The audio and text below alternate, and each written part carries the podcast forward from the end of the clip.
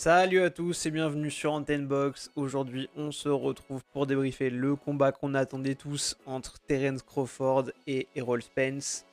Euh, alors, ça va être un podcast un peu différent des autres parce que j'ai pas forcément préparé. D'habitude, j'écris pas mal mes podcasts.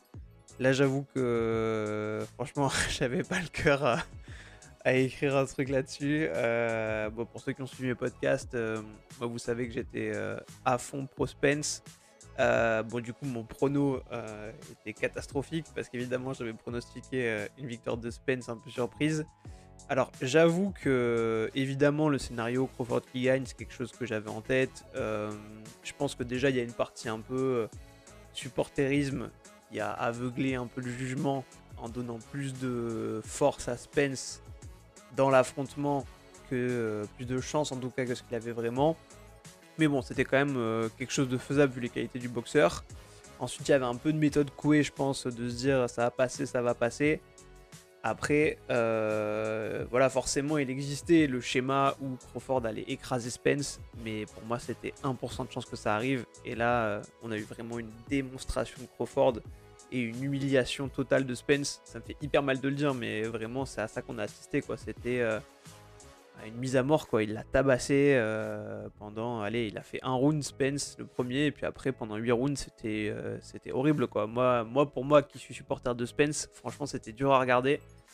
Euh, et surtout là où j'ai considéré ce scénario, forcément quand on, parle de boxe on réfléchit à tous les scénarios possibles. mais ce qui me faisait dire que ce serait pas forcément une masterclass de Crawford au-dessus de Spence, c'était le référentiel Sean Porter dans le sens où on a vu le combat de Crawford contre Porter. Certes, il a gagné, il a fait ce que personne n'avait fait avant à Porter, à savoir le mettre KO, mais euh, il n'avait pas marché sur Porter tout le combat. Ça a été un combat euh, qui a été quand même disputé, même si Crawford était devant.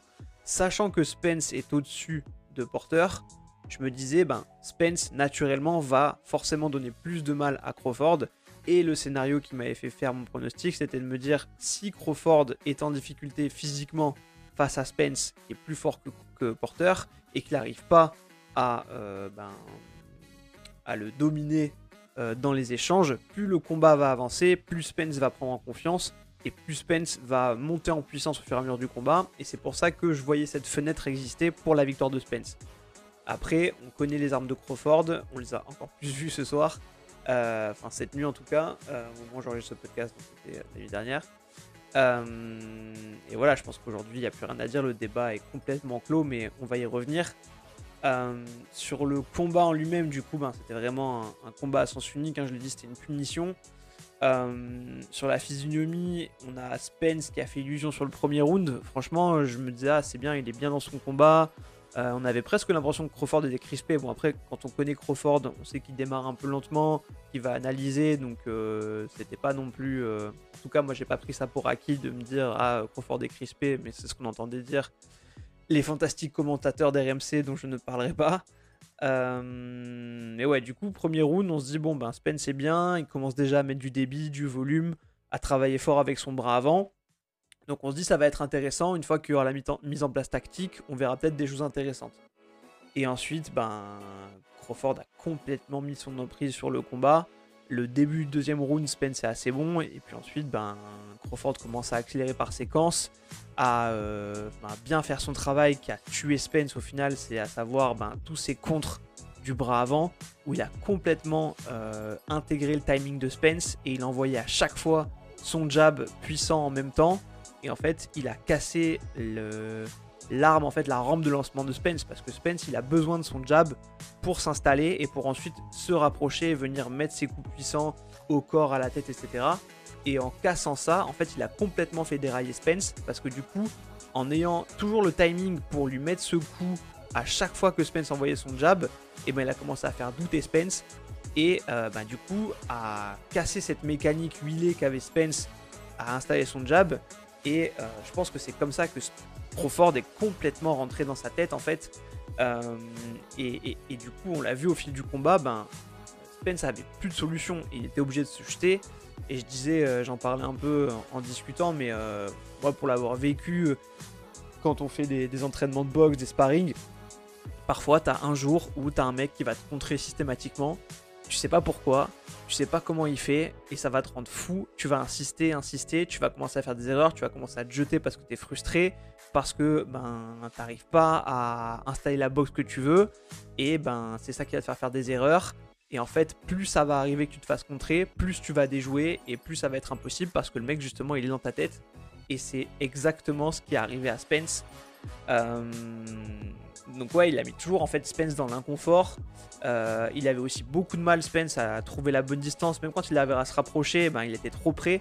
Et c'est ça qui était impressionnant aussi chez Crawford, je trouve, c'est que d'habitude, Crawford il a souvent des combinaisons qui travaillent en allonge, parce qu'il a des plus grands bras en général. Euh, et là, on voyait que même de près ou à mi-distance, il était quand même à l'aise pour arriver à mettre des coups secs et courts, là où je pensais que ben, Spence aurait un peu l'avantage. Et euh, bah, en plus, c'est du pain béni parce que Spence a foncé sur lui en se découvrant de plus en plus.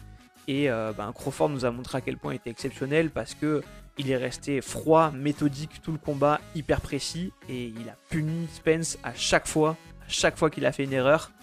Et euh, bah, genre c'était vraiment une, mise à mort quoi.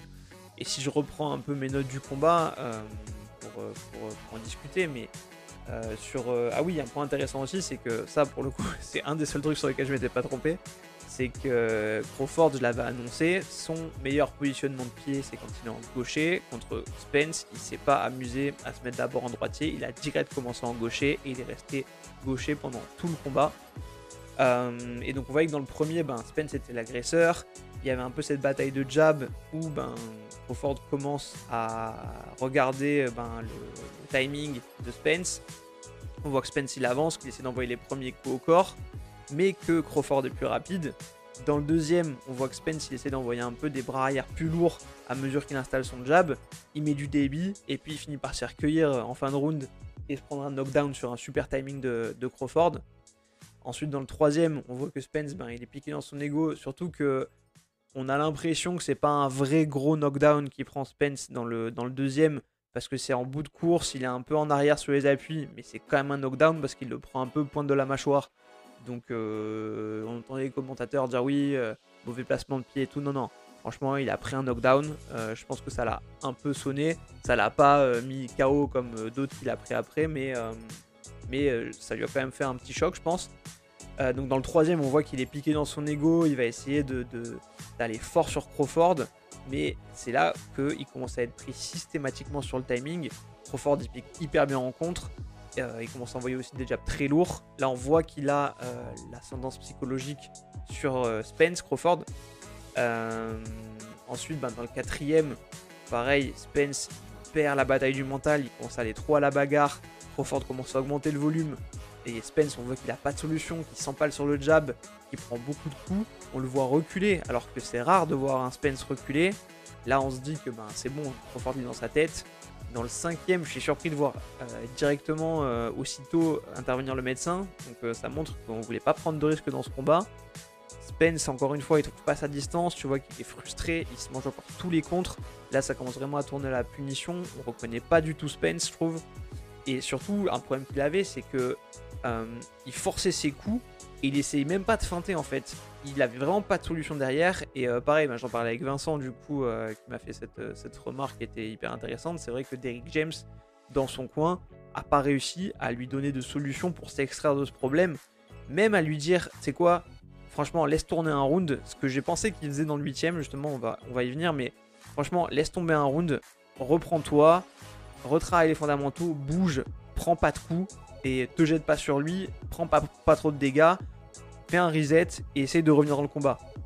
Il n'y a rien eu du tout. Euh, et ben à chaque fois, euh, voilà, dans le sixième, Crawford il fait payer systématiquement à Spence. Euh, ses jabs il passe tout le temps. Spence il commence à accrocher. Et encore une fois, il y, a, cet inconfort que, Crawford arrive à mettre sur Spence. Dans le septième round, on a le deuxième knockdown, puis le troisième knockdown sur des grosses combis de Crawford. Et euh, en fait, c'est vraiment ça, c'est que ce qu'on dit, bully le bully en fait. Euh, et c'est hyper impressionnant, sachant qu'il vient des catégories le dessous et que ben, Spence, on sait qu'il est taillé pour normalement euh, être un gros welter quoi. Et, et, ça aussi, c'est une question que je me suis posée. Est-ce que, vu qu'il faisait que dire que c'était de plus en plus dur de faire le poids, ça avait joué dans sa forme? Franchement, quand on le voit bien dans le premier round, je pense pas qu'on puisse dire que, que ça a trop joué. Après, je sais pas, j'en ai parlé avec un de mes coachs qui me disait qu'il avait senti pas bien la pesée. Enfin, que quand lui l'avait vu, il s'était dit que là, il avait dû souffrir pour le poids. J'ai pas l'impression que ce soit une vraie excuse. Franchement, il a tellement été surclassé dans tous les compartiments que euh, voilà, je l'ai pas trouvé apathique comme j'ai pu voir certains boxeurs parfois rincés par le, fait d'avoir fait le poids. Donc je pense pas que c'est une excuse. Euh, donc là, dans le 7 moi je me dis que franchement, il va vraiment avoir des séquelles Spence parce qu'il y a tout qui passe. Euh, dans le 8 ben, on voit que Crawford il a vraiment brisé Spence mentalement. Il fait que reculer, il a plus de débit. C'est là où je dis que pour moi, j'avais l'impression qu'il faisait un peu un round de récup. Et ce que je trouve étrange à ce moment-là d'ailleurs, c'est qu'on voit que Crawford, et c'est là où on voit que c'est un animal de sang-froid et que, et que c'est un tueur en fait, c'est qu'il va pas rusher pour le finir, il va attendre. Et donc au début je me dis c'est bizarre, euh, est-ce qu'il veut pas l'achever ou euh, est-ce qu'il le laisse récupérer pour faire un gros finish vu l'avance qu'il sait qu'il a après avoir scoré 3 knockdowns? Mais contre un Spence, tu sais jamais. Si jamais euh, tu as une chance de le finir, tu vas pas le laisser en vie et risquer un lucky punch, quoi que ce soit. Donc en fait, c'est vraiment qu'il est méthodique, qu'il presse pas, qu'il sait qu'il va l'avoir, qu'il n'a pas besoin de rocher, qu'il est sûr de sa force. Ça, c'est encore plus impressionnant en fait, cette froideur qu'il a, Crawford. Dans le 9ème, on voit qu'il n'y a plus d'impact dans les jabs de Spence. Là, on se dit, franchement, c'est fini. Moi, je me disais, là, faut arrêter quoi. À la fin, si jamais il l'arrête pas là, il faut que ce soit terminé.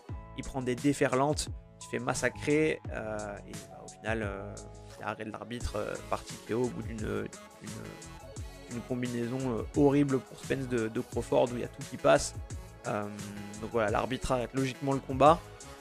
Et ben, franchement, il n'y a rien à dire quoi. À ce stade-là, ben, Crawford a été meilleur dans tous les compartiments du combat, comme je le disais, que ce soit le timing, la vitesse, la puissance.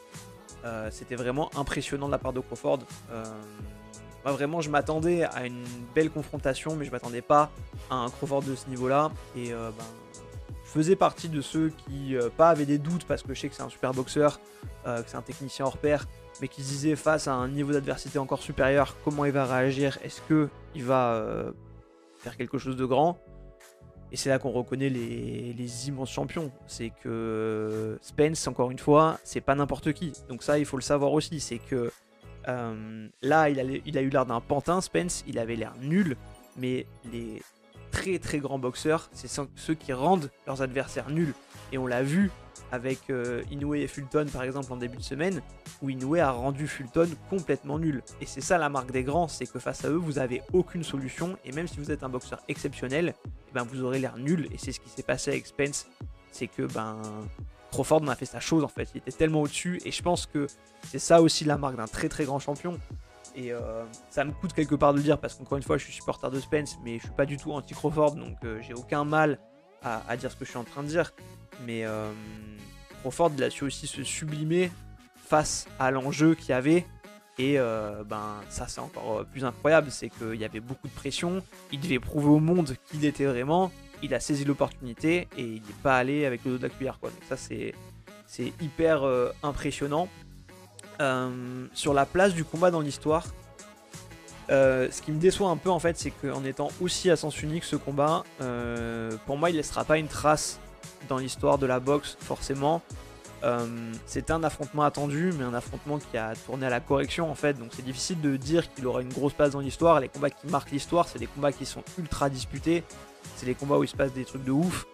Euh, typiquement, si on prend dans l'histoire récente euh, une opposition qui a, fait, euh, qui a fait beaucoup parler, c'est celle entre Tyson Fury et Deontay Wilder. Le premier combat, ben, il est hyper impressionnant parce que Fury domine au point, mais il, va au tapis. donc il y a l'histoire. Le deuxième, qui est à sens unique pour Fury, pour moi c'est le moins marquant des trois, même s'il est impressionnant dans le narratif de la trilogie euh, ben c'est pareil, une punition que prend Wilder. Et le troisième, il y a quelque chose de plus parce que même si la victoire de Fury est très impressionnante et que ben il atomise quand même Wilder, il va au tapis, il y a une dramaturgie. Là, la dramaturgie, elle est que dans un sens. Alors, elle est très belle aussi parce qu'on s'attendait pas à une maîtrise aussi euh, incroyable de la part de Crawford. Ce combat, il va rester dans la légende de Crawford, je pense, dans l'histoire personnelle de Crawford. Ça va être un, de ses accomplissements incroyables. Mais on parlera de ce combat comme d'un combat au service de l'histoire de Crawford, pas d'un combat qui aura marqué l'histoire de la boxe, je pense. Dites-moi ce que vous en pensez en commentaire. Euh, c'est tout à fait ouvert au débat. Peut-être que je suis encore pas objectif par rapport à la performance de Spence. Mais je trouve que voilà, ce côté ben, unilatéral du combat fait que au final on n'a pas eu l'affrontement qu'on espérait vraiment. En tout cas moi je l'ai pas eu et je dis pas ça encore une fois parce que j'étais pour Spence. Que Spence gagne ou perde, c'est anecdotique. C'est juste que je m'attendais à quelque chose de beaucoup plus disputé et du coup je reste un peu sur ma faim. Peut-être que si j'avais été fan de Crawford, enfin en supporter de Crawford sur ce combat, ben, j'aurais été hyper content parce que je me serais dit euh, waouh wow, euh, quelle masterclass. Je suis ravi d'avoir vu ce combat, c'était un très beau combat, mais j'aurais aimé une opposition un peu plus euh, disputée, un, truc à la hauteur de ce qu'on a construit comme build-up, où là en fait j'ai l'impression que ben il n'y avait pas match quoi. En fait il y avait euh, deux niveaux d'écart entre, ces deux boxeurs et, et c'est ce qui s'est passé en fait. Donc, euh, voilà, je suis un peu sur ma fin par rapport à ça. J'aurais bien aimé ben, plus de retour de situation quelque chose de plus équilibré. Là voilà, ça me déçoit un peu euh, par rapport à l'attente que j'ai vis-à-vis de ce combat. par contre, sur la place de Crawford dans l'histoire de la boxe, là clairement, en début de semaine, c'est marrant parce qu'encore une fois, j'en parlais avec Vincent où euh, quand il y a eu la victoire d'Inoue, je disais là c'est sûr que quoi qu'il se passe au week-end, c'est Inoue le numéro 1, il n'y a pas photo. Euh, justement, encore une, fois, dès qu'il peut battre Inoue, il a nullifié complètement Fulton, qui est, qui est bon, pas le plus grand boxeur du monde, mais qui est quand même un, très bon boxeur et l'a rendu ben, inefficace, inexistant. Et ça, c'était la marque des grands. Et on se disait, mais qui peut battre Inoue en fait avec la vitesse qu'il a, le punch qu'il a, la technique qu'il a? Et là, en fait, ces réflexions, je me les fais pour Crawford. Et euh, Crawford, pareil, il a unifié euh, la catégorie d'en dessous, il vient d'unifier les welter. Et là, quand on voit ce qu'il a fait à Spence, encore une fois, je le répète, n'est pas n'importe qui, franchement, c'est terrifiant en fait. Et, euh, et moi, je me dis aujourd'hui, alors peut-être que c'est parce que c'est le plus frais dans ma tête, mais vu le niveau d'adversité de ces catégories-là, parce qu'après le problème d'Inoué, c'est aussi qu'il a une adversité moindre dans les combats, dans les, dans les catégories dans lesquelles il est. Alors que Crawford, pour le coup, là, euh, c'est vraiment très très impressionnant. Donc, moi personnellement, j'aurais tendance à le mettre numéro 1 et Inoue juste derrière en numéro 2. Et Uzik euh, numéro 3. Après, c'est dur parce que les trois, en fait, euh, ils ont des accomplissements un peu similaires. Mais ouais, j'aurais quand même tendance à mettre Crawford en 1, Inoue en 2 et Uzik en 3 en termes d'accomplissement et de niveau bien sûr. Dites-moi aussi, n'hésitez pas euh, ce que vous pensez de, du classement aujourd'hui euh, qui devrait être le classement euh, pound for pound. et enfin pour finir, donc la revanche a été évoquée, en tout cas Spence a dit qu'il voulait la prendre. Alors je pense qu'il n'était pas hyper lucide à la fin du combat quand on lui a demandé. Je pense que c'est compliqué pour lui de dire autre chose que oui je veux la revanche à ce moment-là de l'interview et à la fin du combat.